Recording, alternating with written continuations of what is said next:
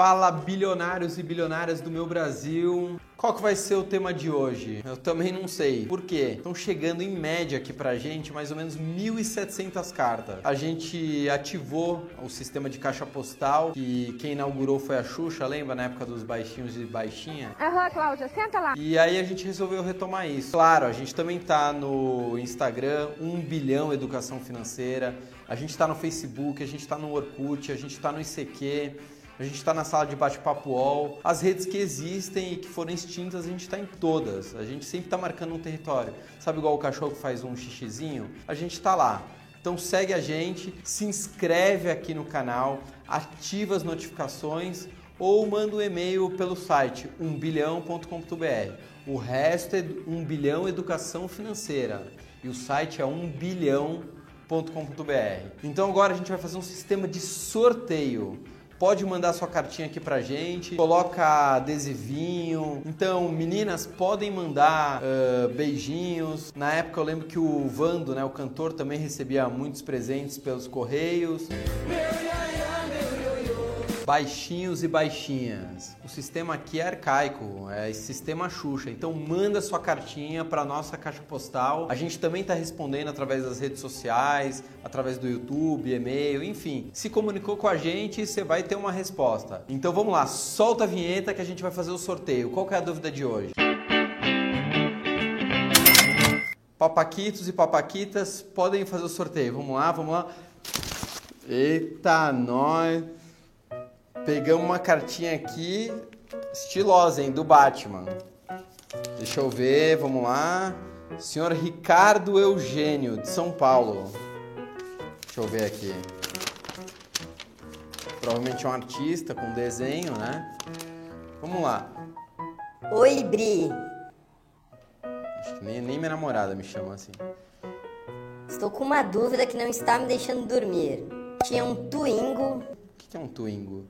Tinha um Twingo prata ano 92. Era maravilhoso, um belo carro, estiloso e clássico. Old school mesmo.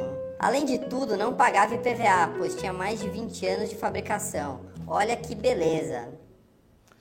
Porém, um belo dia, ou melhor, nem tão bela assim, aconteceu a maior desgraça da minha vida com este carrinho. Houve uma colisão violenta na parte da frente e não consegui arrumar nem no Mercado Livre, pois não existiam mais peças de reposição.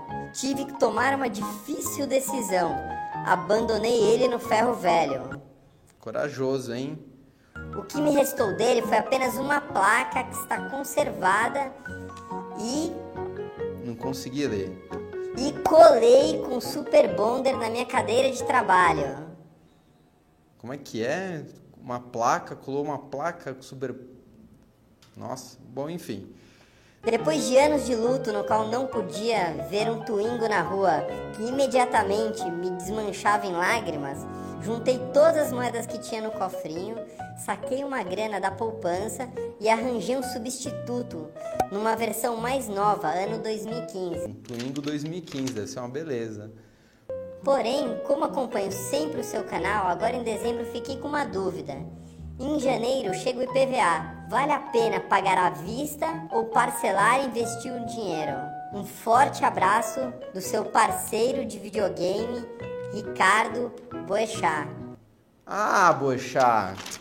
Pô, por que você não falou antes? É, pra quem não sabe, o Boechat é viciado em videogame. Quase duas, três vezes por semana a gente tá jogando. Inclusive, a gente tava anteon. Bom, Boechat, primeiramente, você tem razão. Carros com mais de 20 anos de fabricação não precisam pagar IPVA. Porém, em alguns estados, com mais de 10 anos, você já não paga IPVA. Bom, antes da gente falar se vale ou se não vale a pena investir, ou se vale a pena pagar à vista, ou se vale a pena pagar parcelado. Bom, então vamos lá. Como é que é calculado esse IPVA, né? Aquele boletozinho que chega na nossa casa, como é que eles chegam nesse número? Existe uma tabela chamada tabela FIP. A FIP é uma organização que mensura, né? Ela faz uma média de preços pelo Brasil, inclusive de veículos. Então ela pega, por exemplo, o João, lá do Ceará, que está vendendo um Volkswagen Gol, pega o Fabrício, que está vendendo aqui em São Paulo esse mesmo Gol, o outro está vendendo em Minas Gerais, faz uma média de preços e chega a um número oficial, vamos dizer assim, que baliza a gente, por exemplo, quando eu vou vender um carro, olha mais ou menos quanto está na FIP, abaixo, obviamente, o preço para vender e tenho uma noção. Para calcular o IPVA é mais ou menos a mesma coisa. Então, por exemplo, quando eu quero vender um carro, eu dou uma olhada na tabela FIP, vejo mais ou menos quanto está valendo o meu carro, abaixo um pouco, obviamente, o valor para conseguir vender mais rápido, anuncio e espero achar um comprador. Mas eu usei como base essa tabela FIP. Bom, aí você deve estar se perguntando, ok, mas eu quero saber quanto é que está valendo meu carro. Como é que eu faço? Joga lá no Google ou acessa direto tabela FIP ou fip.org.br. Aí você vai digitar qual o modelo do seu carro, ano, marca, etc. E você vai ter lá quanto mais ou menos está valendo seu carro oficialmente pela tabela FIP quanto está valendo seu carro. Tá entendendo, Boechat? Se não estiver entendendo, manda um SMS. Eu sei que você é old school, não gosta de WhatsApp. Manda que a gente vai trocando figurinha e eu te respondo. Que homem!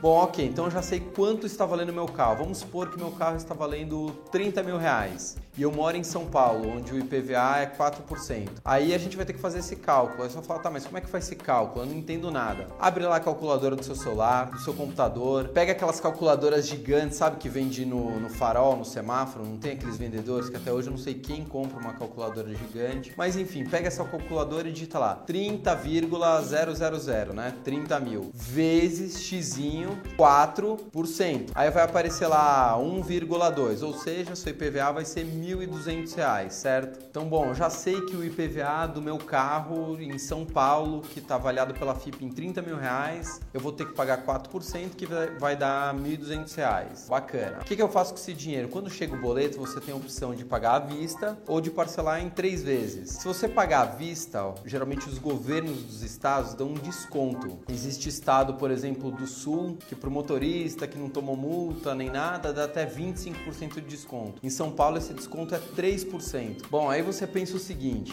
se dá um desconto de 3% no IPVA, um desconto ridículo, né? Não serve para nada. Então eu falo, ah, vou parcelar, para que eu vou querer um desconto de 3%? Não é nada e pego esse dinheiro e invisto em alguma coisa. Será? Vamos fazer conta aqui. Hoje a poupança está dando em média por mês mais ou menos 0,35, 0,36. Se você pegar um outro produto, um tesouro direto, um fundo DI, talvez você consiga 0,5, 0,6% ao mês de rentabilidade. Uh, aí você fala assim: ah, mas eu consigo na bolsa de valores mais do que 1%. Mas a bolsa de valores não dá para a gente usar como base de cálculo. Se a bolsa de valores pode para cima, né, renda variável, pode subir muito, pode cair. Você tem que pegar alguma coisa como base de cálculo, um investimento que tenha liquidez, que você consiga sacar e que você tenha segurança da sua rentabilidade. Então não existe nenhum investimento que vai te dar com certeza mais de 1% ao mês. Fora isso, ainda mesmo que tivesse um investimento que empatasse, né, com 1% ao mês, ainda você vai ter que fazer uma conta mais básica. Pô, é um valor de R$ 1.200. Você vai ter o trabalho de investir, resgatar. Se a gente tivesse, sei lá, uma Lamborghini de 1 milhão e PVA fosse 40 mil, ok. Meu parceiro de videogame, Boechat, bilionários, Ficou claro, não compensa pagar IPVA parcelado em hipótese alguma. Parcelar IPVA é algo puramente emocional, não existe razão, não existe lógica para você fazer isso. Então vai lá, chegou o boletão, quita, ok? Então partiu, bora ganhar dinheiro. Fui. Ok, Boechat, bilionários, ficou claro que não compensa em hipótese alguma parcelar o IPVA? Então vamos lá, partiu e bora ganhar dinheiro. Fui.